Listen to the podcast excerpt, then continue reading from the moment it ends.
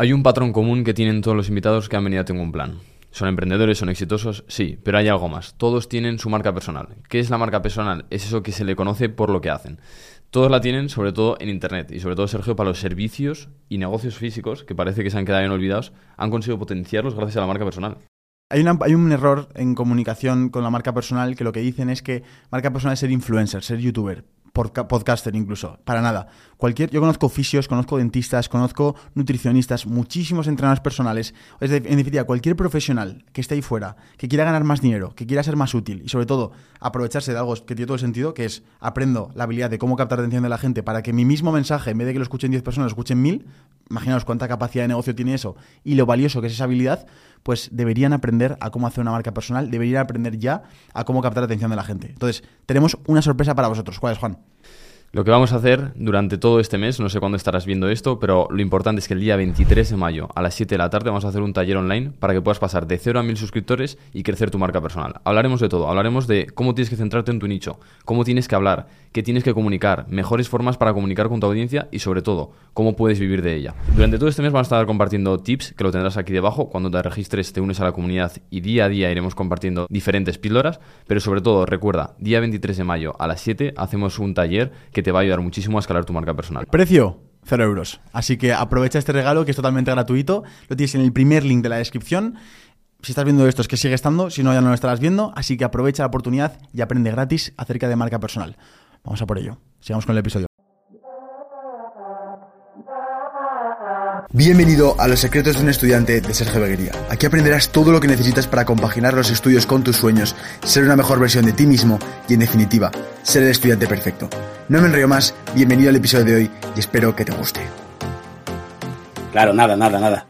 Bueno, vale, eh, Sergio, preséntate un poquito tú para, para que la gente de mi chat sepa quién eres y yo luego al revés y empezamos a darle cañita, darle fuego a esto.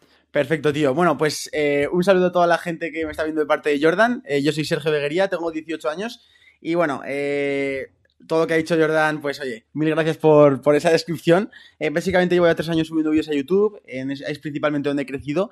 Y empezaba subiendo contenido más relacionado con el fitness, no me funcionaba mucho y poco a poco fui adaptándolo a lo que realmente a mí me gustaba, que era el mundo del desarrollo personal, los hábitos, eh, cómo ser productivo, cómo aprovechar el tiempo, cómo estoy consiguiendo compaginar mis, mis estudios con, con, con, mis sueños, digamos, y cómo puedo conseguirlo. Y sobre todo esa, el transmitir el, cumplir objetivos a la vez que los voy enseñando y os voy contando, pues mira, eh, he intentado hacer esto, me ha salido mal, eh, he fracasado en esto, he aprendido esto.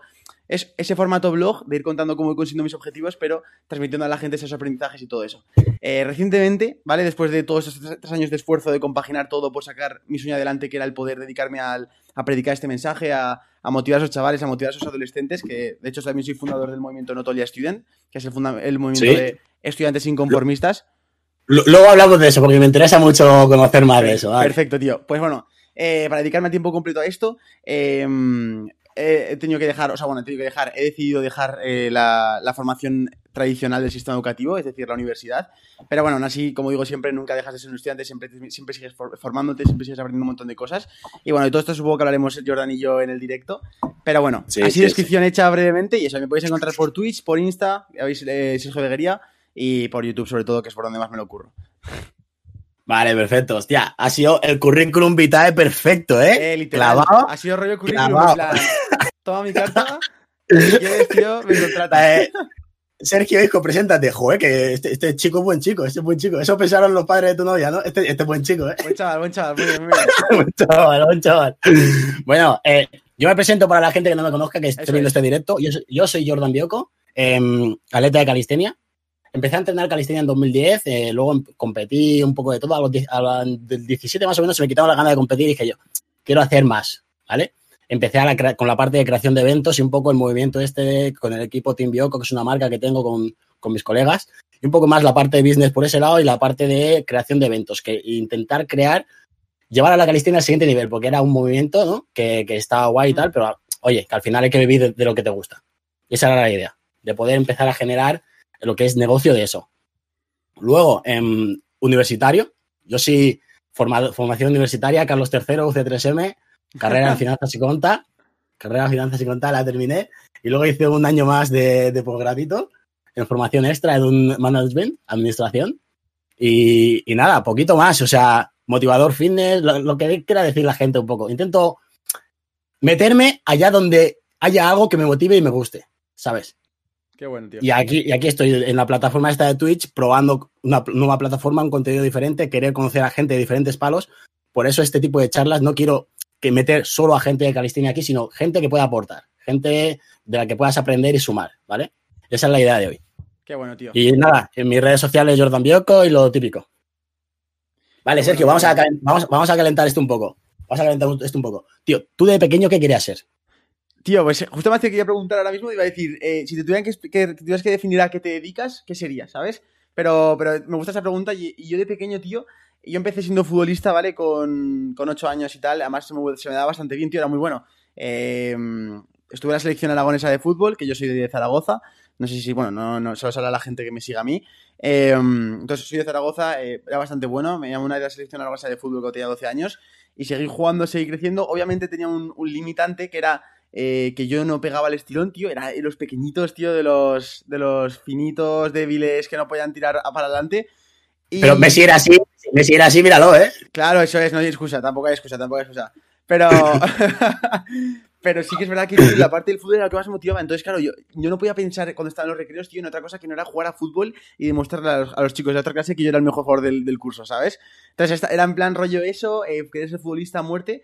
Y, tío, no pensaba mucho en lo que es eh, que quiero dedicarme de mayor. A lo mejor sí que pensaba, pues, yo qué sé, que me gustaría eh, dedicarme a trabajar. Yo, yo pensaba, por ejemplo, eh, pues trabajar para Adidas, porque me, como me gusta mucho el deporte, me encantaría trabajar para Adidas porque que sería súper guay diseñar productos de, de deporte con lo que hago y tal. Eh, también, pues eso, no mucho más, ¿sabes? Era más pensamientos de. O sea, de pequeño era más corto plazo. De decir, tío, me gusta jugar a fútbol, Sí. quiero seguir dedicándome a fútbol eh, estos años que tengo, ¿sabes? Yo tres cuartos de lo mismo, tío. Yo de pequeño al final, no, no te preguntaba, pero vamos, yo sí era muy futbolero igual. Yo era muy hincha del Madrid, pero del Madrid a morir. No sé de qué equipo eres tú. Yo, yo bueno, yo eh, era antes del, del Barça, pero ahora ya como Del no sigo el Barça, fútbol vale, casi. Vale, ya te digo, de pequeño era muy, muy- sigo siendo hincha del Madrid, pero de pequeño enfermizo, ¿vale? Y jugaba al fútbol como tú. Cada vez que podía darle patas a un balón, le daba. Y, y de pequeño, si me preguntaban qué quería ser de mayor, quería ser futbolista, porque todos los referentes que veías de éxito, triunfo en esa era eh, futbolista. Era como el top, ¿no? De futbolista y tal. Y, y poco, yo me, y me acuerdo que en mi casa había un montón de gente que se querían ser bomberos, policías y tal. Yo, pero ¿por qué? Pudiendo ser futbolista, ¿sabes? Claro. Era como, pero, pero qué narices. Pero nada, nada, nada, poquito más. Eh, y a día de hoy, ¿qué aficiones tienes además, además del, del, del, del mundo de, de entrenar o hacer deporte? Pues, tío, como aficiones como tal, eh, lo que me dedico profesionalmente realmente era una afición que empecé sin, con, pues, con mucho, mucha ambición, pero que realmente no me daba nada de dinero. De hecho, el primer año y medio que estuve eh, dedicándome, o sea, súper eh, a muerte al tema de las redes sociales, creación de contenido, tío, era un hobby principalmente, porque me molaba el sentirme youtuber, me molaba el grabar vídeos, me molaba el crear contenido, el mundo de la- de las- del vídeo, de la cámara, de la edición y todo eso me molaba. Entonces, era, o sea, siempre ha sido un hobby, siempre lo va a ser en el sentido de, de- de pasión, ¿no? Luego también me gusta Claro. mucho, tío, el, el mundo del cine, ¿vale? Me gusta mucho, me gusta mucho ir al cine, me gusta mucho, eh, pues, planes así de ese rollo, tío. eh, me, me gusta bastante. También el, leo en... Leo, pero la parte esa además de, de- de aprovechar el tiempo en ese sentido de leer, solo consumir más podcast, tío. En plan, yo principalmente me nutro a nivel de, de pues, cómo- qué piensan otras personas, eh, pues, qué, opinión tiene sí. una persona sobre un tema y todo eso. Uso un mogollón los podcasts y, y la verdad es que me encanta. Y eso es prácticamente como una pasión también para mí. Y poco más, tío, poco más me dedico. así, por ejemplo, me gusta también mucho cocinar. Así, eso es una cosa que no suelo ¿Eres, buen cocinero? No es que sea un cocino, tío, es que le pongo mucha pasión a lo, a lo que cocino. Luego el resultado es un poco. ñe, 6, 7 sobre 10, ¿vale? Pero las ganas las pongo, te lo juro. Escucha, hablando de esto, hablando de esto. ¿Cuál es el plato más fail que, que- que- has hecho en tu vida? Que digas, buah, se lo comieron porque me querían. Buah, tío, pues una. Hice una pasta, tío, pero no le eché sal al tomate y me supo. O sea, me sabía dulce, tío. Y yo estaba diciendo, pero qué puta mierda de pasta es esta, macho. Así que nada, chicos, aprendizaje, echarle sal al tomate cuando lo. si es tomate triturado, obviamente, ¿eh? Si es tomate frito que compráis, eh, para adelante. Pero si es tomate triturado, por favor, eh, cuando lo vais a freír en, la, en, la, en el esto, echarle sal, echarle un poquito de orégano también va a estar bastante bueno. Pero madre mía, tío, buen fracaso. Hostia, ¿Tú, tío, qué hostia. va. Yo, por ejemplo, a ver, em, igual que tú, la, la parte está de, de lo que es la calistenia y demás, es una afición que se ha convertido en parte de mi trabajo al final. Con lo que eh, en general soy muy futbolero, muy deportista. Si no es fútbol, es baloncesto, en general todo tipo de deportes en los que me divierta. No soy el, nunca he sido, porque va muy ligado a mi personalidad, nunca he sido el típico que hiciera deporte por, eh, por ponerme grande, ponerme fuerte o cosas, de- o nada por el estilo. Incluso en la calistenia tampoco. Para que yo me mueva y haga deporte, te- tienes que motivarme de alguna manera y divertirme. E- Era, era la clave. Yo sabía Claro. que los deportes de raqueta, deportes de pelota, deportes de equipo, en general, todo eso me, me metía y me enganchaba rápido. Luego la parte de la cultura, igual que tú, soy muy cinéfilo. Casi cada fin de estoy metido en el cine viendo alguna película, pero películas no taquilla de, taquilla de Hollywood, están guay también, sino también rollo cine alternativo, ver películas de estas que ponen en, en- en la 2 a las 4 de la tarde que no las ven ni pirri, pues me las suelo ver también, ¿sabes lo que digo? Joder, qué guay, tío. de ese palo. Y ahora estoy empezando justo con lo que dices tú, en la parte esta de los podcasts, sobre todo para pillar mucho contenido del que tú dices, de poder nutrirte de la vivencia de los demás, porque al final yo solo lo hacía, pero a través de libros, Claro. ¿vale? Yo leía muchos libros de, sobre todo ahora que estoy con la parte de emprendimiento, business y demás, que hablaremos después, de emprender, co- qué errores son típicos. O sea, si puedes nutrirte de las experiencias de otra persona para no cometer esos mismos errores, Exacto, tío. chapó, para adelante. Y eso a día de hoy, los podcasts es una herramienta brutal como para poder sacar contenido de ese tipo. De hecho, ¿Sabes? de hecho, tío, yo una cosa que estoy haciendo, que de hecho te la recomiendo a ti que lo hagas, es eh, estas entrevistas que hagas, por ejemplo, conmigo, con el resto de la gente. Yo, por ejemplo, también las estoy usando como eh, episodios más en mi podcast que yo tengo. Porque, tío, yo sé que esta conversación, para nosotros a lo mejor es una conversación normal, pero mucha gente le puede servir de motivación, de inspiración, de escuchar a qué nos dedicamos, a qué, cómo fue nuestra historia, todo eso. Y estoy 100% convencido de que a una persona o dos le va, les va a parecer eh, de inspiración. Entonces, tío, también te recomiendo que por ese, por ese lado, mira, que es una parte que ya, ya que has puesto a, a editar este, a hacer este streaming en Twitch, luego en Twitch se te quedará resubido y podrás descargarlo Sí. y exportarlo y puedes subirlo perfectamente, tío, a, a, a, Anchor, A-N-C-H-O-R, que es la plataforma de, de difusión, digamos, de audio, pues, donde vas a subirlo a Spotify, a iTunes, a, o sea, perdón, a iTunes, a, a iVoox, a Apple Podcasts, etcétera. O sea, que eso es la polla, tío. Yo es lo que estoy haciendo y es súper cómodo porque ya está hecho el programa, ya está hecho la entrevista y no tienes ningún tipo Sí. de preocupación, ¿sabes? Hostia, pues me voy a apuntar, me voy a apuntar. Muy buena esa, muy buena esa. Sí, sí, sí. Em, vale, tengo otra, siguiente pregunta. Chavales, como os decía, ¿eh? ¿vale? To- todo, no, si no tengo aquí más o menos pensado varias cosas que las que quiero hablar. Todos del chat, igual que del chat de Sergio, que queráis ir, Ah. podéis ir haciendo preguntas. Tanto Sergio, él irá viendo preguntas aquí, como yo aquí. Y algunas sí que nos parezca interesante, las soltamos y hablaremos sobre ella. ¿Vale? Eso es. Eh, hay una pregunta que, que se la hice a, a- a la, la primera y última persona con la que hice esto, y es, tiene, ¿cuál, cuál es el momento que tú dirías es el, el más feliz en cuanto a hype que tengas de- en memoria? O sea, en plan de, ese día fue la hostia, o no el más feliz, sino en plan, un día memorable de estos que dices, por lo que sea, ¿sabes? Vale. O el día que fiché por tal marca, o el día que conseguí tal. No, mira, de ¿Qué ese- es para- rollo no tengo ningún día. O sea, siempre que he con- he conseguido marcas ha sido más rollo otro objetivo más, en plan, he conseguido esto siguiendo mi camino. Pero así días que diga, ¡buah! Éxtasis de, de importancia de ese día. Pues, tío, por ejemplo, eh, un día icónico fue el día de la graduación de, de segundo de bachiller, por lo que simbolizó, tío. Simbolizó en primer lugar el final de un año de los más duros a nivel de estrés que he tenido en mi vida. Al final, me tener 18 años, tío, y lo que he vivido pues es limitado. Pero eh, eso, fue un año que tuve que compaginarlo con el canal de YouTube. Empecé ese año teniendo mil suscriptores, lo acabé teniendo 70.000. Eh, fue un año que tuve que compaginar ese crecimiento del canal que, tío, que realmente no me esperaba que iba a tener ese, ese subidón, pero fue a través de un vídeo viral que, que pegó un bombardazo, eh, llegó a 300.000 reproducciones, y a raíz de ahí crecí 20.000 suscriptores en dos semanas, me contactó Jim Saylor, eh, era como que cada, era como que eso que estaba pensando, que me quedaba mucho por, por luchar después de un año, ¿Sí? yo decía, tío, qué guapo que tan rápido me esté pasando todo. Entonces, como que ese, ese, final, ese principio de 2019 hasta el 25 de mayo, que fue cuando tuve la graduación, eh, fue brutal, ¿vale? En sí, general, porque obviamente era muy, muy estrés, o sea, mucho estrés por el tema de la selectividad, el tema de los exámenes finales y todo eso, pero a la vez, ya sabes que esas situaciones de mucho estrés, luego también luego las recuerdas con un recuerdo bonito, de decir, qué guay fue, Sí, fue todo. Cuando te lo quitan de encima. Sí, sí, total, total. Claro, tío. Entonces, como muy feliz el día de grabación por lo que simbolizó. Y sobre todo porque el día de grabación, tío, salió un vídeo que de hecho tengo subido el canal de la grabación que fue súper guay. Y le tengo muy recuerdo mucho cariño, como esa despedida de la parte del colegio y del, y del bachillerato. Y luego encima fue el día de que conocí a mi novia, tío. O sea, que fue brutal. Hostia, eh, te- el día perfecto, hostia. ¿Viste? O sea, es, es una, es, una historia, es una historia muy graciosa siempre que la contamos, tío. Al final no deja de ser que estábamos en la fiesta de, de este sitio, que era, ¿Sí? iban, iban muchos colegios de mi ciudad, digamos, a, a estar a celebrar ahí el fin de- del bachillerato. Y, tío, eh, yo era de un colegio, ya de- era de otro de otra punta de Zaragoza, ¿vale? Y ahí íbamos todos súper bien vestidos, obviamente, con traje, tal, al final era una graduación. Y, y, una, y ahí, me, ahí me pararon un montón de gente a hacerme fotos porque me conocían. Al final yo subí vídeos sobre el segundo de bachillerato, de cómo compaginar todo y tal, y cómo organizarme y todo eso.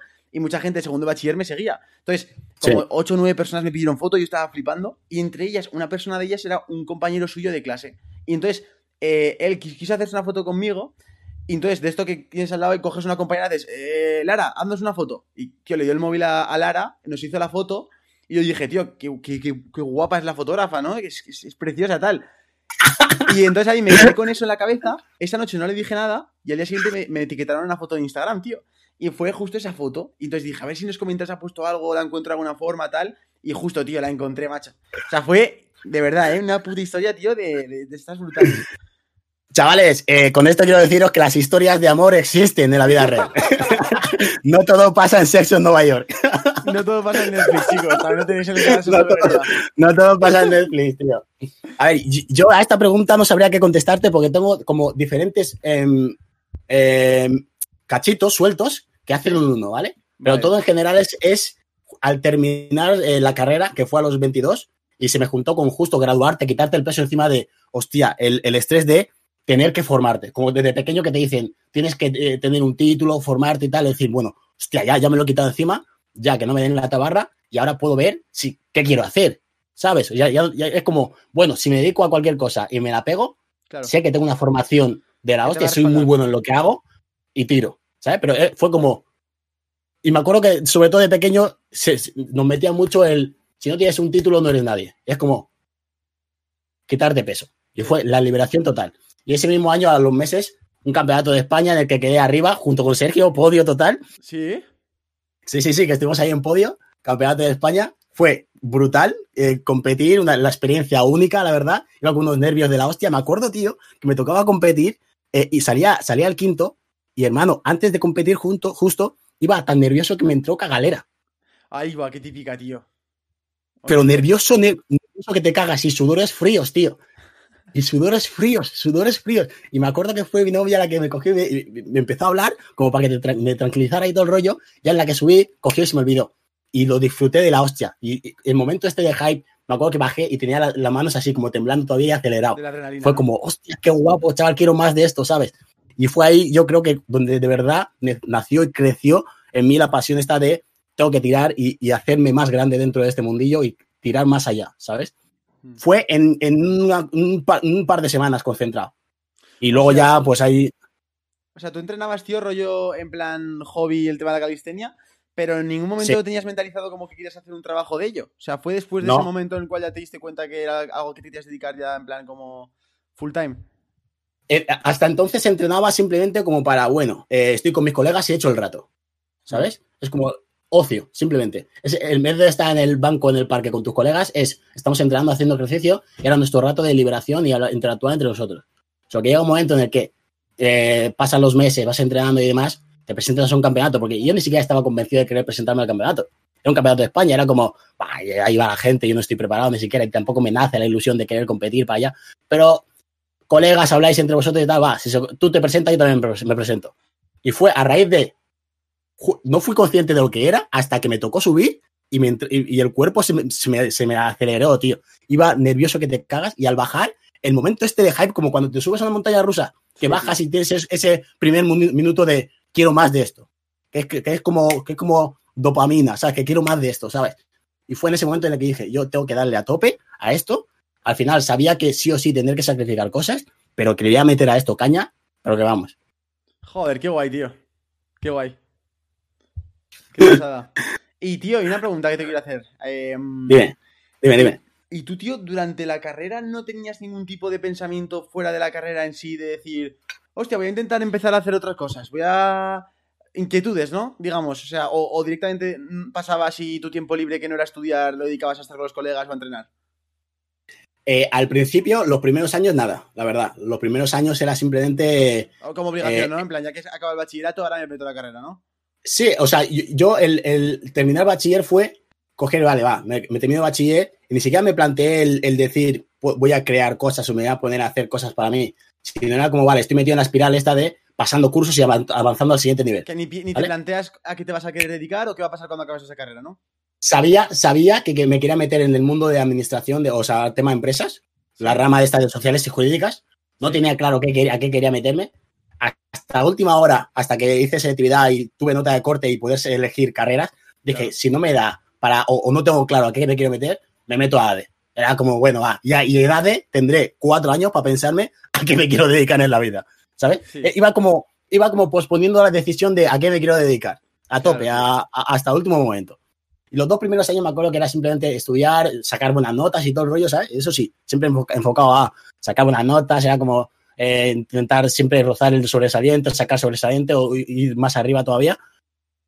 Y ya a partir de tercero, en tercero sobre todo, cuando empiezas a mezclarte, yo me- me- en mi caso, por ejemplo, el núcleo de, de- de colegas de, de clase te cambia un poco y se junta más gente Erasmus, gente que entra y sale de otras culturas, ¿vale? Que ellos tienen otra forma y filosofía diferente. Que ves que el concepto que ellos tienen de trabajo, de enfocar el negocio o, o de, o de em, emprendimiento, aquí en general casi no lo teníamos. Aquí me acuerdo to- sobre todo también, tío, que en primero de carrera, una anécdota es que entró un profesor a clase, que era uno de los capos, gurús, fundadores de la Universidad Carlos III y todo el rollo, y preguntó que a qué nos queríamos dedicar cada uno en primero de carrera, ¿vale? Uf, Y más, o sea, más del 75% de la clase, o sea, primero, ¿eh? que no sé cuántos éramos en clase magistral, que era la hostia, más del 75% quería trabajar en la administración pública. El tío nos echó una chapa que flipas y empezó a decir que la universidad no era para formar a funcionarios. Nos echó un- una chapa de la hostia. La- y empezó a hablar de el tema este de eh, estáis en esta, en esta rama de conocimiento porque eh, se, se supone que sois los que vais a crear empleo y desarrollo económico para el país y demás, y la- darnos la chapa sobre esto.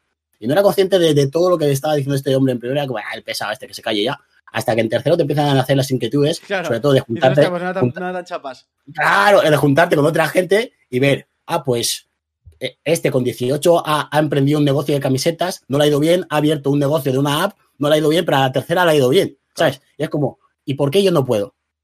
¿Y si, y si pruebo? ¿Sabes? Y fue ahí cuando empezó a hacerme la inquietud esta de empezar a probar a crear cosillas.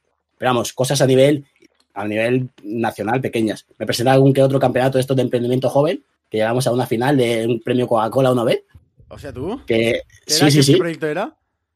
Era, era crear una app, era crear una aplicación de, de búsqueda de pisos. Solo que al final, la historia es que nos presentamos cada uno por separado, ¿vale? El, el- al concurso este, y tú en la que llegas al concurso había como em, 32, éramos 32, había 32 propuestas, ¿vale? Y, lo, y se, se- se seleccionaban 16, que otras 16 caían. Y de los 16 que caían, tú seleccionabas, si tu propuesta seguía en la mía, por ejemplo, seleccionabas a una de las personas que no tenían proyecto para que se uniera al tuyo. Y conforme iban cayendo proyectos, ibas ampliando tu equipo de gente. Claro. Total, llegamos a la final. No ganamos a la final, pero llegamos a la. No, miento. En ese sí que llegamos, ganamos, ganamos la final. En otro que fui no, no, no ganamos la final. En ese lo ganamos al final. Y el proyecto era eh, crear una aplicación rollo como lo que existe ahora que se llama Buddy, que es como poder Sí, ver por, por, por vídeo la aplicación, eh, poder hacerlo todo a través del móvil. Pero esto te estoy hablando que era el 2012, 2013, ¿sabes? Flipas, ¿eh? y no lo, llegamos, no lo llevamos a cabo no, porque yo era, yo era de Madrid, otro chaval era de Barcelona, otro de Valencia y uno era de Galicia, creo que era. Y a los meses perdimos el contacto y mira que nos facilitaron todo. En plan de eh, una capital semilla, 3.000 pavos para empezar a funcionar, nos daban espacio en el hub para poder reunirnos y hacerlo. Solo que ganamos eso y fue como no darle continuidad, ¿sabes? Ahora, a día de hoy me das esa oportunidad y tiro de una, ¿sabes? Claro, tío. Pero entonces, tío, cogimos y fue un carro que se nos pasó, por ejemplo, ¿sabes? Putada. No, Putada, pero, putada. pero estas cosas aprenden, tío. O sea. Sí, sí, total. Y Total. te, y te cambia la mentalidad luego a la tomar decisiones. Y es que tampoco lo veo tan mal, o sea, obviamente. Pero, por ejemplo, tío, eso que me acabas de contar, me he quedado mucho con lo de que, que os preguntó el profesor eso, de que quieres dedicaros. Es que si precisamente me preguntan que por qué me dedico a lo que me dedico, tío, o por qué me gusta lo que hago, es, es por esa misión, tío, que me nace de decir, al igual que yo cuando esté entre. O sea, a mí mi momento llegó antes, ¿vale? De incertidumbre. Sí que es verdad que a lo mejor es lo- es- no es lo normal que, que a mí, por ejemplo, cuando entrara en primero de bachillerato, mi, toda mi cabeza no pudiera pensar en otra cosa de inquietudes, de decir, ¿qué cojones hago aquí? Eh, ¿por, qué, ¿Por qué estoy aquí? ¿Por qué no sé qué? Entonces, cuando una vez entras en esa espiral, te habrá pasado a ti también, Jordan, tío, que no puedes salir, no te lo puedes quitar de la cabeza, no puedes parar de No, plantearte todo. no, no. Y Y vale, y, y si hago esto, ¿por qué? ¿Qué va a pasar después? Que va a entrar en una carrera, vale, pero después de la carrera, ¿qué hago? Hostia, pues va a hacer un trabajo. Bueno, pero para que me contraten el trabajo simplemente es por el título, no sé cuántas tal. Entonces, como que entras en un bucle de pensamientos. Entonces, ese despertar de decir, eh, vale, quiero tirar por esta rama, o quiero tener este estilo de vida, o este tipo de trabajo, o todas esas cosas, esas preguntas que yo me resolví con- en primero de bachillerato, yo quiero que todo el mundo se responda cuanto antes. Y aunque la gente piense que es algo, una decisión que ya pueden tomarla después, pienso que cuanto antes la tomen, le va a ir mejor, le va a ir mejor luego en, su, en sus decisiones que tome en un futuro, ¿sabes? O sea, si antes de elegir una carrera ya tienes claro cómo quieres que sea tu trabajo, qué tipo de eh, sector quieres que sea, qué tipo de sueldo quieres tener, qué tipo de eh, flexibilidad de horario quieres tener, todo eso. Si cuanto más definido lo tengas, tío, más claro vas a tener el camino para llegar hasta ahí. Porque a lo mejor ese camino, la mejor decisión, en vez de entrar en una carrera de cuatro años, es entrar en un grado superior intensivo que en dos años ya te puedas, ya puedas empezar la práctica. O a lo mejor eh, la, mejor carrera es, es un grado superior que está en Madrid y yo siendo de Zaragoza tengo que moverme porque es cuando mejor te van a formar. Es que es.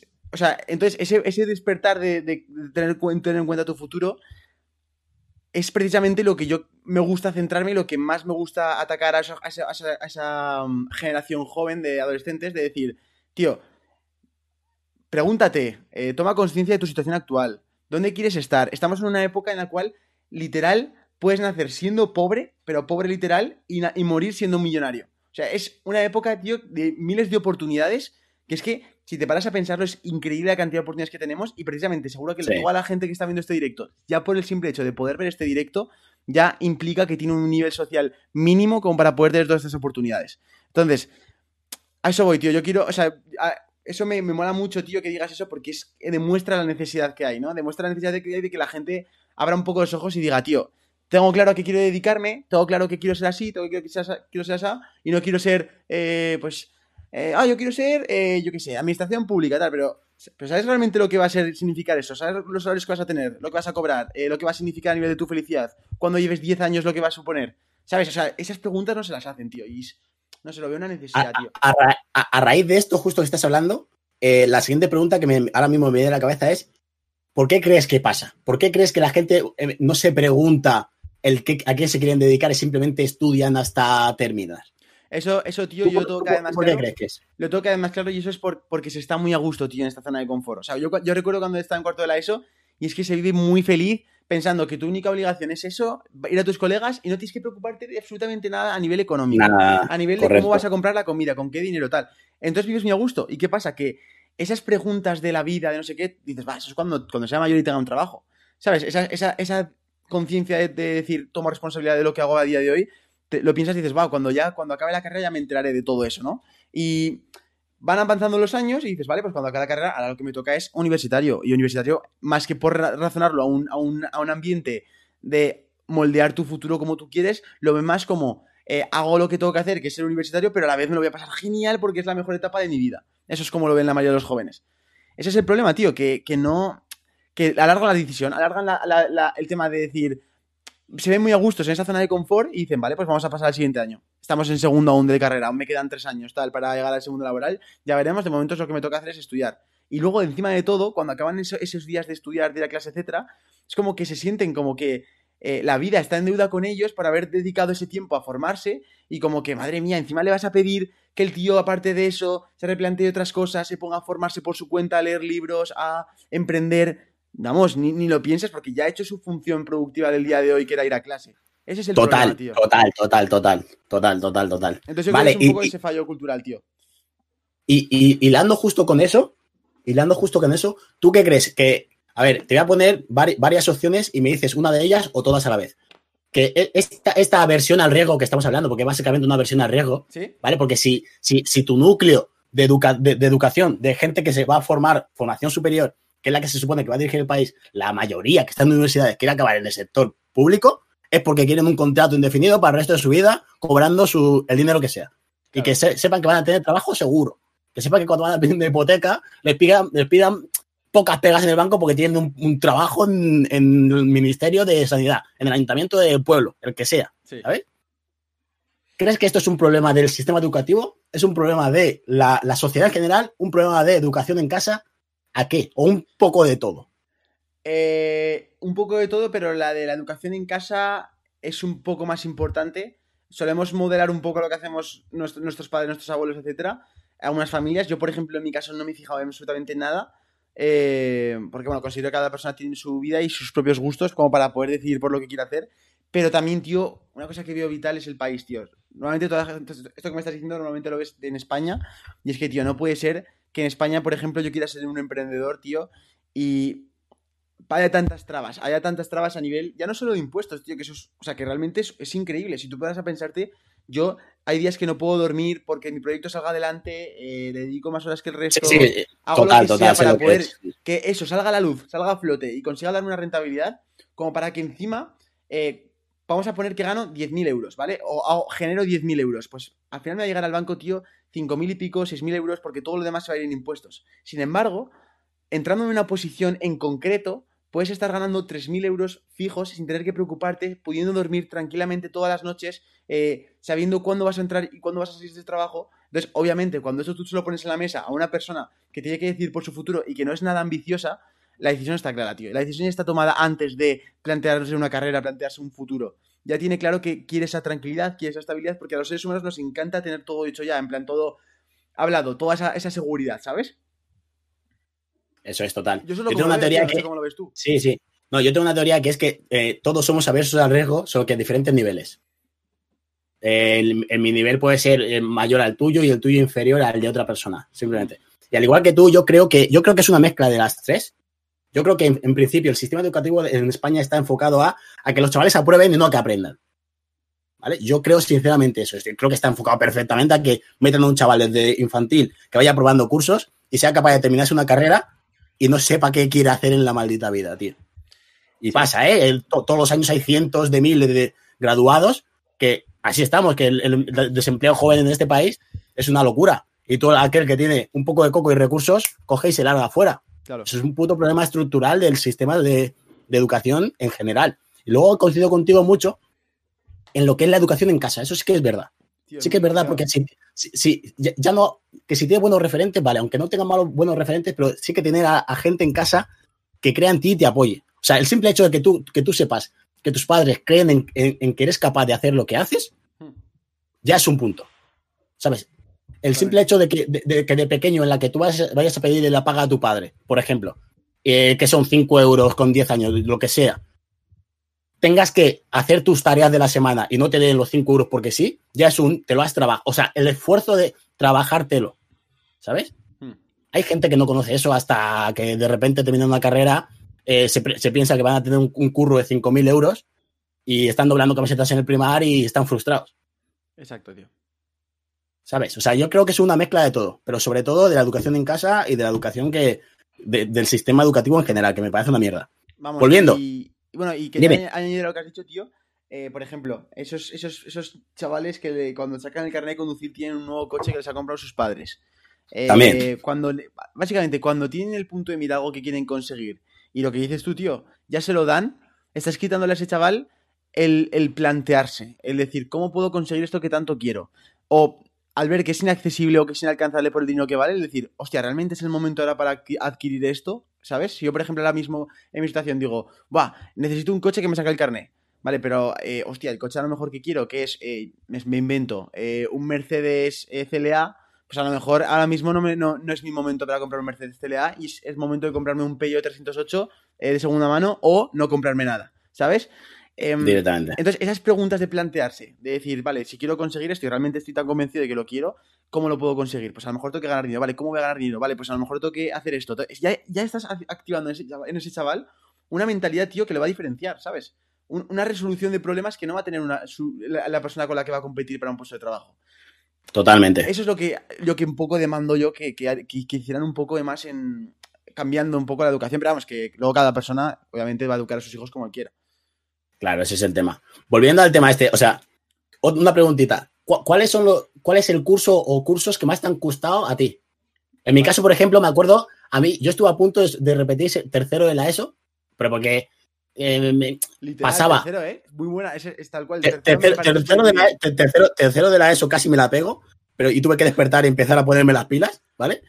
Y segundo de bachiller me pareció un curso horrible en cuanto a estrés, tío. Horrible. Y, me, parecen los dos peores cursos con diferencia que porque ya luego la uni y el TFG me pareció mucho más fácil que el, estrés de lo que es segundo de, segundo de, bachiller, tío. Y tercero la ESO porque de repente dije yo, hostia, estoy a punto de repetir o, que como no me ponga las pilas en lo que me queda de curso, me quedo aquí. ¿Sabes? En tu caso, en tu caso ¿cómo es? Eh, tercero de eso también coincido. Un año horrible a nivel de, de, de, ostión de pasar de segundo que vas muy tranquilo a tercero decir, hostia, va a tener que estudiar realmente, que nunca había estudiado antes. Eh, y luego en segundo de bachillerato estrés brutal. O sea, no por capacidad, podía de sobra, pero, tío, un estrés de decir, hostia, todas las semanas tenía dos exámenes, tío. Es que yo nunca incluso he experimentado eso, ¿sabes? Era increíble. Era decir, no me van a dejar libre. Bueno, a lo mejor sí que en todo el curso tenías. Yo conté a lo mejor seis semanas de las cuales, sacando las sueltas, en plan con pinzas, de todo, a lo largo de todo el curso, creo que saqué seis semanas de no tener que estudiar, pero sí que tener, tener, que entregar otras cosas, pero no tener que estudiar examen como tal, ¿sabes? Y la verdad es que es un nivel de estrés increíble en segundo bachillerato. Y bueno, eh, aprovecho aquí a hablar a gente del chat, que por ejemplo, aparte de que un saludo a toda la gente que está viéndome en, streaming, eh, sois unos cracks. Aquí, por ejemplo, pone, eh, pone Emre, que, que en tercero la ESO también, obviamente, que, y, también pone que presión por la propia situación y ambiente de segundo bachillerato te, te, causaba, pues eso, esa fatiga, tío. Era horrible. Sí, por aquí también me dicen lo mismo, igual, que mucha gente coincide con lo de tercero de la ESO, que yo creo que es un, curso trampa, que lo han puesto ahí aposta para que la gente tropiece. Curso, de hostia, tío, es curso de hostia. Sí, sí, curso, de hostia. Y, y, segundo de bachiller, por lo que tú dices, porque concentran todo en tan poco tiempo como para, en teoría, dejarte tiempo para estudiar para la selectividad, que es que ese curso es de agobio total. Sobre todo Además, es, sí o sí que si te sacas segundo de bachiller, la selectividad te la sacas, pero con, la polla por delante. ¿sabes? Porque es que, te la sacas, es que te la sacas. solo que es tan horrible el curso en sí que es que hay gente que pierde pelo y todo en segundo bachiller. terrible, terrible. Vale, seguimos. Eh, tema universidad. ¿Has dejado la uni? ¿Por qué? Vale. Eh, sí, sí, sí, sí, sí. Yo, Porque tus padres te, tu, tu padres te tuvieron que explicar, Sergio, ¿por qué? ¿Qué les dijiste? Claro, tío, o sea, obviamente, eh, mis padres cuando tomaron la decisión no le dijeron, ¡buah, genial, qué bien lo has hecho, tío! No sé claro, claro, claro. La decisión que tuve que meditar yo durante unos meses y, tomar la mejor decisión que yo pensaba que era para mí. Hay bastantes razones, ¿vale? Eh, la primera de todas es la pregunta que he dicho antes, el despertar, el preguntarse dónde, dónde quieres verte trabajando. A lo mejor tú la respuesta, Jordan, que has tenido de que te quieres dedicar a calistenia y que lo tienes tan claro y que quieres hacer de eso, eh, cueste lo que cueste, un estilo de vida, porque es lo que vas a vivir tú con tu máxima pasión y tu máximo amor y todos los, y todos los lunes por la mañana te vas a despertar eh, amando lo que haces, ¿sabes? Yo esa respuesta la, tuve, la tenía clara ya en primero de bachiller y era pues dedicarme a no sé cómo se va a llamar el proyecto al cual me voy a dedicar, pero sé que me voy a dedicar con mis propios horarios, voy a dedicarme a las actividades del proyecto que a mí más me guste y voy a hacer aquello que se me da bien alineado con lo que más puedo aportar a la gente. Y me puedo sentir bien a nivel de, pues, eh, de moral, tío, de decir, estoy aportando, eh, a nivel personal de conseguir, soy capaz de hacer todo esto y encima tener esa libertad de poder decir, tío, esta semana no trabajo, esta semana sí trabajo, obviamente trabajas todas las semanas, pero esa libertad, tío, de poder decir, lunes por la mañana me quedo con un amigo a tomar un café y sábado por la noche como hoy eh, hago un directo contigo y luego tengo que editar un vídeo de YouTube que voy a subir mañana. Entonces, es ese balance y ese equilibrio que yo quería tener, ese equilibrio, ¿no? O sea, esa libertad, perdón. Entonces, ¿qué pasa? Eh, en primer hecho pasa eso, entonces ya sé más o menos lo que quiero tener y obviamente eh, acababa de empezar en YouTube y me encantaba, tío, y, sobre todo veía gente, pues consumía en esa época, venía, venía de jugar muchos videojuegos en la ESO y consumía mucho a Gref, a esta gente. Y, y Gref, por ejemplo, para mí siempre ha sido un ejemplo de, una persona que ha hecho las cosas bien, en el sentido de que, obviamente, a mí no me gusta ser youtuber de games porque no pienso que aporten mucho, digamos, a la gente. Es más otro consumo, pero a nivel de él, como lo que ha hecho él en su carrera profesional, ¿sabes? El empezar con, con 14 años, eh, con 18, no, no lo decía, obviamente, pero yo viendo los números que estaba teniendo de YouTube y tal, a lo mejor está sacando un sueldo de 3.000, 4.000 euros al mes con, 18 años, ¿sabes? Bueno, o acabando, o acabando primero de bachillerato. Lo cual es una salvajada para un chaval así, pero en el mundo del gaming se cobra una barbaridad. Y con 18 con 19 años se fue el primero de todos los youtubers de, toda España, se fue a Andorra. Él fue de los primeros que se fue. Eh, esas decisiones que ha ido tomando, tío, es un ejemplo, tío, de, decir, de hecho, dos cojones, ¿sabes? Eh, no entra no entra a los estudios universitarios porque ya tenían marcado un camino. Entonces, a esa pregunta de a qué me quería dedicar ya tenía claro que era eso. Y sobre todo, ¿sabes? Esa es que siempre tenía en plan de, vale, pues si no me sale bien estos proyectos, o si no consigo estos proyectos que tengo que quiero, que quiero emprender, o eh, si no consigo ganarme la vida de lo que más me gusta, siempre voy a tener la carrera, ¿no? Es ese pensamiento de decir, vale, eh, voy a fondo de decir, eh, tengo ese colchón detrás de que si me caigo, pues voy a caer ahí y no me voy a hacer daño. Vale, vale, vale. ¿Qué pasa? que yo, tío, eh, esa carrera que había elegido o ese sector que había elegido para especializarme, para eh, mejorar y, digamos, y tener ese colchón, era el mundo del marketing. Porque es lo que más me gusta realmente para ser un empleado, digamos. ¿Qué pasa? Que justo el sector del marketing es un sector que, bueno, tú lo considerarás, o sea, tú también estás de acuerdo conmigo en que el mundo empresarial es el único mundo en el cual los mayores, los que, mayores, los que, más, los que más éxito tienen de, todo el, de todos los de marketing, de, de empresa, de lo que sea, no, el 80% de ellos no tiene una carrera universitaria. ¿Por qué? Porque eso se demuestra por eh, resultados.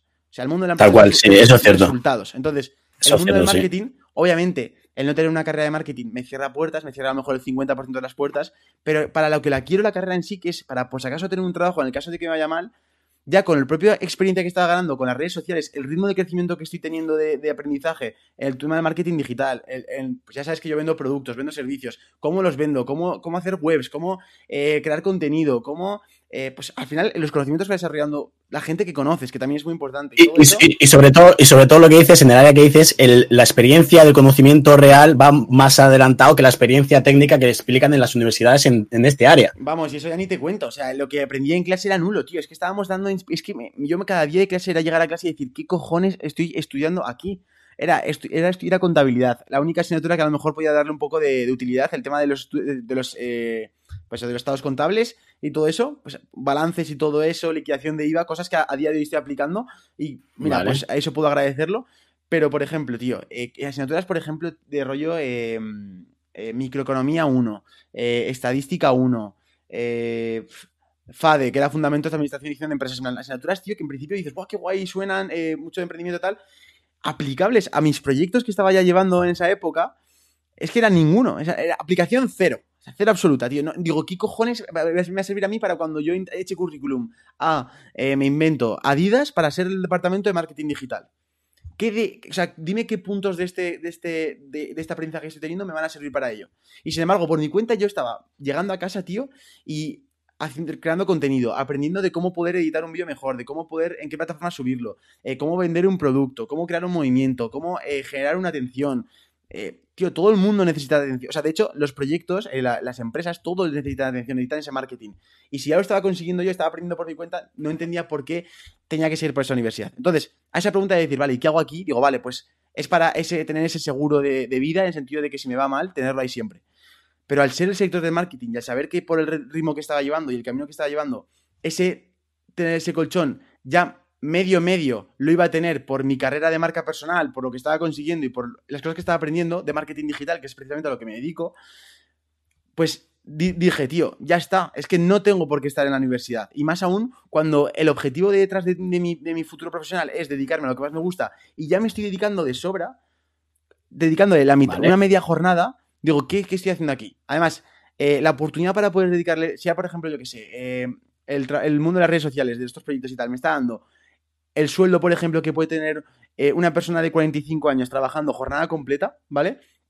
Y yo estoy dedicándole mitad de jornada, algunos días ni, dedico tiempo y todo, digo, teniendo la oportunidad de poder dedicar el 100% de las horas productivas a esto y a ver qué pasa, a ver hasta dónde puede llegar, porque, porque en los últimos tres años solo ha ido creciendo y por, por, lo que se suele ver en las redes sociales suele seguir creciendo, obviamente, tienes que estar todavía esforzándote para ello, pero suele seguir creciendo. Digo, ¿por qué no puedo dedicar al 100% a esto y tengo que estar eh, limitándome al 50% y luego en nivel de energía, de motivación, de disponibilidad para poder grabar diferentes vídeos, etcétera? Tengo que estar limitado. La universidad la puedo dejar ahora mismo o la puedo pausar y puedo volver a entrar, eh, porque además solo he hecho un curso, puedo volver a entrar perfectamente dentro de un año, dos, tres. Si entrara dentro de cuatro años, Jordan, estaría entrando eh, con 22 años y acabaría la carrera con 26. Lo cual es algo que es que hay gente en mi carrera que estaba en segundo conmigo y, y tenía 27 años. Entonces, sí, sí, yo me acuerdo que, empecé en primero y había gente de 27, 28, o sea, y una señora con 40, si no pasa nada, la universidad. Exactamente, exactamente. Entonces, coincido contigo, coincido contigo. Entonces, es, entonces es un, obviamente es una decisión que cambia el paradigma de lo que, se, de, lo que aún está transicionándose, yo considero. Eh, considero que cada vez vamos, a, vamos a, una situación, a un, o a un mundo, o a un país, como quieras llamarlo, en el cual em, las empresas ya no te van a decir qué has estudiado, sino te van a decir qué sabes hacer. Y cuando digan qué sabes hacer, te van, a, te van a someter a unas pruebas, te van a someter a un rendimiento, a ver qué, eres capaz de hacer. Y si realmente es verdad lo que dices y lo demuestras que eres capaz de hacerlo, te van a contratar a ti. Pero en ningún momento te van a preguntar eh, qué has estudiado, con qué título, etcétera. Obviamente, ahora mismo siguen pidiéndolo. Pero lo que yo estoy viendo y lo que he visto que ha pasado en los últimos 20 años es que he ido transicionando cada vez a más. Y ahora, lo que antes, lo que ahora mismo es un 50% que te estoy diciendo, que son trabajos que no te piden currículum, antes era un 10%. Y esto, el ritmo que lleva es de seguir así. Y es que es así, es que, ¿por qué tiene que ser la carrera universitaria obligatoria para todos? Hay gente que no, que su camino de aprendizaje, por su mentalidad, por sus hábitos y por lo que sea, no es el sistema educativo. Pero eso, no quiere decir que, em, que todo el mundo tenga que dejar la carrera, obviamente. Pero tengo tiene que decir que cada uno tiene que analizar su contexto y tiene que entender que si, por ejemplo, en mi caso, la mejor decisión que puedo tomar actualmente es pausar la carrera, es el momento de hacerlo. No tengo que esperar a acabar la carrera para darme cuenta que los, que los cuatro años que acabo de hacer de carrera eran inútiles y que podía haber aprovechado para crecer ese proyecto que tanto quería o esa oportunidad que tenía entre mis manos, ¿sabes? Total, total. Muy de acuerdo contigo, tío, muy de, acuerdo contigo. Y también creo que una parte importante es el paradigma este que nos han vendido siempre de, que, de los estratos y los cachés. ¿Vale? Me, me explico. Era como que la gente con una carrera universitaria era de un rango superior a la gente que no lo tenía, era marcar cachés, marcar clases en general. Y coincido mucho contigo, y es algo que sí que he visto mucho en los últimos años, por ejemplo, que es que ya en el mundo laboral, la, parte universitaria está guay, porque es que al final lo que pasa, lo que pasa, incluso a ti te pasará en un momento dado en el, que escales tu proyecto y vas a contratar a alguien, lo que vas a querer es que la persona o, el chaval o la chavala que vayas a contratar sepa hacer su trabajo bien. Vamos, es que lo que pienso yo, digo, vale, yo voy a contratar a un diseñador gráfico y le voy a preguntar por si se va a hacer el trabajo que yo quiero de diseñador gráfico, no si tiene X sitio o X carrera, ¿sabes? Tal cual. Y, eso está pasando también mucho en el mundo de la empresa. ¿Por qué? Hay, una cagada de lo que es la uni, la, que es la parte práctica de la universidad en sí, que me parece una puta mierda en general. Totalmente. Me parece una. o sea, la formación de, universitaria es demasiado teórica para mí. O sea, creo que es demasiado teórica y es una gran cagada. Y las prácticas son un fiasco. El que las hace el 90% de las veces son un fiasco. Es meterte en un torbellino de empresas que trituran a chavales que acaban de salir para hacer prácticas y a, los tres meses o seis meses de terminar el contrato de prácticas, puerta y a otra vez, porque saben que todos los años hay cientos de miles de graduados y mismo círculo. ¿Vale? Me parece una basura en, en, ese aspecto. Y creo que hay muchos empresarios, incluso gente que yo he podido contactar, hablar con ellos y tener charlas estas de, de fuera, eh, un cafecito y tal, hablar con ellos, y dicen que muchas veces prefieren a gente incluso que vengan de, grado superior, porque el rodaje y la parte más práctica de incrustarte en el mundo laboral lo tienen mucho más que la gente que está en la uni, tío. Fíjate. ¿Sabes? Y, por eso va un poco en línea con lo que tú dices, la parte de. No es tanto el título que tengas colgado en tu cuarto, sino el qué sabes hacer. ¿Sabes hacer el trabajo? ¿Eres apto para esto? Correcto. Sí, pues entonces para adentro. Coincido mucho contigo en eso. Y, con la parte esta de, lo de dejar la uni, ¿te ha caído mucho hate? Te ha, tenido que caer, que flipas, ¿no? Claro, o sea, obviamente ha habido gente que, no le ha parecido bien, pero yo sabía que iba a pasar esto y yo sabía que iba a pasar eh, esto en mi, en mi comunidad, eh, de que obviamente viendo mi explicación y escuchándolo al completo iban a entenderlo y ha habido bastante apoyo también. O sea, al igual que ha habido hate, ha habido apoyo e incluso ha habido muchísimo más apoyo que hate pero obviamente es una decisión que a todo el mundo le, da, le, satura. Es decir, que, que, tú, por ejemplo, Jordan, imagínate, tú eres un chaval que te llamas eh, Andrés y vas a tercero de carrera y no has hecho nada de momento con tu vida y llega este chaval que te va vendiendo la moto sobre cómo ser más productivo y te dice que deja la carrera porque es lo mejor para su futuro, ¿sabes? Pues obviamente eso escuece. ¿Por qué? Por, pues por muchas cosas. En primer lugar, porque estás viendo una decisión en un chaval de 18 años que a ti te gustaría tomar, pero que no tienes huevos, o que no tienes, o que no has conseguido construirte durante, tus últimos años de vida esa situación próspera para poder decir, vale, dejo la carrera y no va a pasar absolutamente nada. ¿Sabes? Entonces, rasca mucho, eh, levanta muchas fampollas, es, normal, ¿sabes? Pero, pero bueno, por lo demás, tío, eh, ya te digo, la, he dejado con, con ese objetivo y, sobre todo también para demostrar a la gente que, hay diferentes caminos y que, al igual que estábamos hablando de que un camino puede ser que acabas la carrera y, haces una posición, o que haces una posición directamente, o que acabas la carrera y entras a un trabajo normal, eh, tío, quiero demostrar también un camino alternativo de decir, hay formas también de poder ser una persona súper culta, aprender un montón de cosas y ser un gran profesional sin necesidad de ir por ese sistema educativo. Guau, guau, guau. Perfecto, perfecto. Vale, em, cambiamos de tema, de tercio. Let's go. Tema redes sociales. ¿Cómo, cómo, cómo te gestionas? ¿Cómo, ¿Cómo te apañas para llevar todo?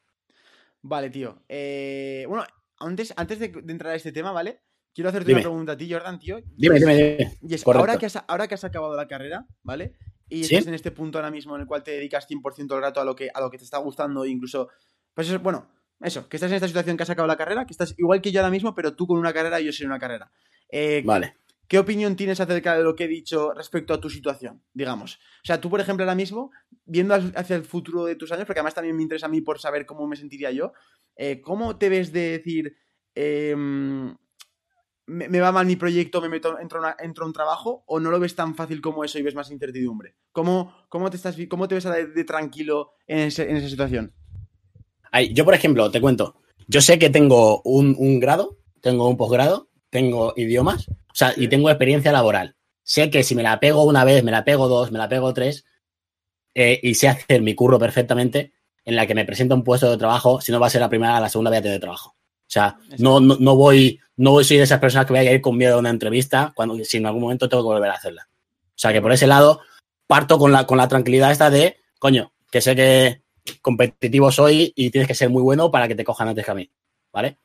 Eh, si mi proyecto no me sale bien, yo creo, estoy casi seguro que tendré que, en el momento que, pase eso, sentarme a ver qué ha pasado y si son problemas solucionables y volver a tirar otro proyecto diferente, en, plan, en qué la cagué y volver a probar otro, o coger y decir si me interesa ya más la parte más, más de- del trabajo por cuenta, por cuenta ajena. En este momento, el 100% de, de- de mi apuesta sería el trabajo por cuenta propia. Que si no me, me- me falla este proyecto, volver a tirar otra cosa que me ilusione y me apasione. ¿Vale? Y, y llegado un momento en el que ya sea por, por lo que sea, por necesidad, por exigencia o porque, yo que sé, te- te- tienes X costes o, o X em, preocupaciones en la vida, como puede ser una familia, un trabajo y cargas, y sí o sí tengas una- unos ingresos, una- unos requisitos X, te puedes meter a un, pues- a un, a un trabajo por cuenta ajena si en ese momento lo, lo necesitas. Pero por necesidad sería, ¿sabes? Claro. Pero en este momento ya te digo, eh, yo, tira- yo mi, mi idea es tirar a tope con el proyecto que tengo ahora. Eh, eh, ya, es más, no es uno solo, sino son varios. Intento coger y diver- diversificar. Al final es, es intentar no, no apostar todos los huevos en la, en la misma cesta. Totalmente. Y, y si no, no te sale bien, yo creo que es coger, sentarte, ser humilde, ver en qué lo has cagado, en qué lo has cagado. Y en mi caso, por ejemplo, que sí que tengo muy, muy claro que ahora mismo eh, la parte de, de emprendimiento es la que me quiero meter, probaría otra cosa diferente. Claro, tío. Y por ejemplo, ¿tú ahora, eh, ¿cuántos años tienes? Yo tengo 28 recién cumplidos. 28 años. Yo tengo- Eh, ¿Y has- estás independizado ya o no, has tomado, o, o no está- o no te notas en la situación como para hacerlo? Sí, sí. eh, eh, yo, yo llevo desde los 18 fuera de casa. Flipas. Llevas desde los 18 independizado. ¿Y cómo es? Hostia, qué cebado. ¿Y cómo, has, cómo te has mantenido? ¿Cómo has conseguido aguantar esos gastos eh, mensuales? Porque al, al principio eran gastos mínimos que, o sea, al final el, el que algo quiere, cosas sacrifica para tenerlo. 100%, ¿eh? Es que ¿Vale? te lo juro, te lo juro 100% eso. O sea, cuando realmente te vendas Eh, la situación que lo necesitas, El que algo quiere, cosas, o sea, siempre hay algo que puedes sacrificar que no puedes, puedes no comprarte en ese momento para cubrir tus necesidades. Y conforme va subiendo tu poder adquisitivo, ahora mismo, pues mira, pues me va bien. ¿Qué quieres que te diga? Pero hace ocho años, pues no. Y en vez de salir como hoy a, a comer con los colegas y una un ticket de X dinero, pues lo mismo no tienes que ir. O decir, bueno, va, os veo en la siguiente, ¿sabes? o, voy después de la comida, claro. O voy después de la comida y os veo luego, ¿sabes? Es gestionarte y marcar prioridades. Y, eh, has- Prioridades. y, cómo, y cuando estabas, eh, pero claro, con 18, o sea, fue cuando acabaste el bachiller y... entonces- Empecé la uni, sí. Empezaste la uni viviendo Sí. solo. Sí, fue, fue un caos el primer año de cocinarte tú, apañártelas tú, gestionártelo tú. Yo vivía mucho en- en- como si fuera en plan de, coño, ya soy mayor, ¿sabes? No, no, Es como, de madurez hostia, brutal, tío, Jordan. claro, O sea, Sí, sí, en plan, en plan, libertad total. Solo que, claro, eh, eh, en el momento que te metes ya en la rutina diaria es como, hostia, pues no era tan, tan divertido como yo pe- pensaba que iba a ser. No era tan levantarte, llegar a casa y que estuviera, hecha la, que, que estuviera hecha ya la comida, ¿sabes? No era, ¿sabes lo que te digo, no? Claro, era como, claro. hostia, pues las cosas no se hacen solas, ¿sabes? Y, y, tío, y, y, y ¿a qué te dedicabas para poder ganar ese dinero, para poder mantenerte todo? O sea, cuando tú estabas, por ejemplo, estudiando la carrera, por ejemplo, la carrera Eh, yo- directamente, ¿cómo la pagabas? La, la carrera, no, la, la carrera no la pagaba yo directamente, eso sí que es verdad. Vale. La carrera te- tenía financiación. Me ayudaban mis padres y demás. ¿vale? Vale. Lo que yo me pagaba era, era la parte del alquiler, la parte de mis gastos y demás. Vale. Que eso, trabajando. Trabajando, pues te pones 20 horas doblando camisetas y haciendo proyectos extra y vas generando ingresos. Claro, o sea, tú mientras estás estudiando, ¿a te- a- en- por ejemplo, algún trabajo que, te, que recuerdas que tuviste así mientras estudiabas. Dependiente, tienda de ropa. ¿De qué, ¿De qué marca? ¿De primario? ¿De qué? Tienda de ropa, no, era un Kiabi. Un Kiabi. Era, era un Kiabi. Y me acuerdo que era salir de clase, comer, muchas veces comía incluso de camino, llegar a que trabajar, salir de trabajar, ponerme yo a hacer mis movidas o entre- si no me da tiempo a entrenar, era preparar los proyectos o las cosas en las que estuviera metido o cosas que quería hacer y muerto para dormir y al día siguiente otra vez. O sea, muchas, había incluso veces, había veces que, que comía de, de camino, ¿sabes? No, no, normal. Qué, qué, qué cebado, tío. Y, hostia, y entonces, ¿cómo conseguiste soltar ese trabajo que era tu trabajo, digamos, nutriti- nutricional, nutri- nutritivo que te estaba dando de comer básicamente? ¿Cómo lo conseguiste soltar para agarrar el proyecto tuyo de pasión y poder dedicarte a eso? O sea, porque no. O sea, Fue- ¿o hubo un momento claro. de compaginar realmente las tres. ¿O no? No, No. porque había sacado la carrera. No, no, no, no, no, claro, e- es eso. Claro. fue coger, fue coger, terminar la carrera, seguir eh, teniendo esa, esa fuente de ingresos estable, mínima, ¿no? Como para poder garantizar su- tus necesidades básicas. Brutal. Y en el momento, en el momento en que vi que mi proyecto empezaba a escalar, empezaba a dar eh, eh, frutos después de años de, de- de inversión, ¿vale? Y que se empezaban a acercar marcas y interesarte, interesarse en, en ti como Jordan Bioco marca frente a pantalla, frente a redes y poder empezar con colaboraciones y ver que, vale, pues lo mismo, si me lo monto bien, si, si lo gestiono bien, Sí. puedo descolgar de esto para centrarme más en lo que quiero. ¿Vale? Y eso me vino más o menos justo al terminar la, la uni. Más o menos. Qué cebado, tío. Pero, pero no, no, no compaginé las tres cosas. O sea, ya dos me parecían Claro, una idea de olla. Claro. Eh, las tres me ya, ya eran, ya ah, Habrá gente que sea capaz de compaginar las tres, pero a mí no me daba. Claro, tío. Me, parece, me parecía demasiado. Y actualmente, para que la gente te conozca, tío, bueno, incluso también yo creo que tu comunidad también lo conocerá, porque no, no hablado mucho de ello. Eh, si tuvieras que fragmentar a qué te dedicas en, en- tus fuentes de ingresos, digamos, no decir cuán- cuánto ganas, sino decir eh, de dónde entra tu dinero, digamos, con pues yo qué sé, por ejemplo, voy a decir los míos, ¿vale? Eh, pues mi dinero puede, entra de, de estas fuentes de ingresos, de las visitas de YouTube, de los patrocinios que tengo las marcas, sus sueldos fijos y sus comisiones, de los productos que yo vendo y ahora actualmente también eh, va a entrar por, pues, por Twitch, porque bueno, se un, un ciertos ingresos aunque sean muy pequeños. Muchas gracias por ayudar. Gracias, chavales. Perfecto. Nada, tío, eh, estamos hablando de las fuentes de ingresos. Vale, sí, ya te digo, eh, cuenta ajena en la web que va a salir ya en 0, que ¿Del tengo una, una estimación. Sí, del equipo. El patrocinador principal, que es Under Armour, y, bueno, y otras colaboraciones de redes sociales. Y son esas cuatro fuentes de ingresos, de ingresos las que tengo. Y bueno, las redes sociales, YouTube, eh, colaboraciones de Instagram y, y ahora aquí en Twitch. Vale, tío.